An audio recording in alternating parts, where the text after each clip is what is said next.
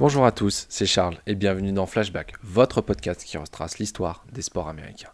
Et aujourd'hui, retour sur le décès d'une des légendes des Detroit Tigers, Al Kalin. Al Kalin aura été l'homme d'une seule ville, d'une seule franchise, celle des Tigers de Détroit. Issu d'une famille pauvre, mais déjà ancrée dans le baseball, il n'était pas un élève très studieux. Bon dans plusieurs sports comme le basket ou le football, il sera lanceur dans sa jeunesse. Le baseball et la ville de Détroit viennent de perdre un monument, un monstre sacré de ce sport. Dès sa sortie de high school, il s'engagera avec les Tigers de Détroit. À seulement 18 ans, Alcaline recevra la coquette somme de 35 000 dollars, près de 400 000 dollars en dollars actuels, pour sa signature. Sa première apparition se fera le 25 juin 1953, à Philadelphie, le début d'une carrière de 21 ans sous les couleurs de Détroit. En 1955, il devient le plus jeune joueur à remporter le batting title de l'American League à seulement 20 ans. Et pour cause, il affichait une moyenne au bâton de 34%, rendez-vous compte.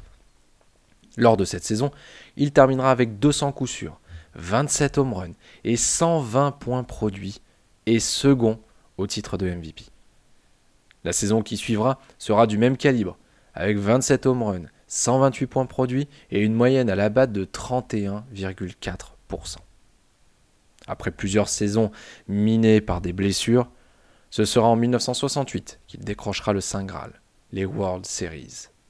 Le point culminant de la carrière du numéro 6 emblématique des Tigers de Détroit.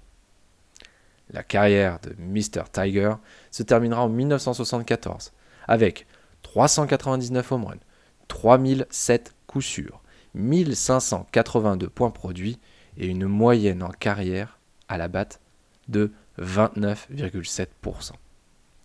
Son maillot sera aussi retiré par les Tigers. Il sera finalement intronisé au Hall of Fame en 1980 et une statue à son effigie a été érigée devant le Comerica Park. Mais rien de tout cela n'importait. Il ne voulait jouer que au baseball et se préoccupait peu de ses stats. Preuve en est son nombre de home runs en carrière. J'espère que cet épisode vous a plu et on se retrouve dès demain pour un nouvel épisode de Flashback.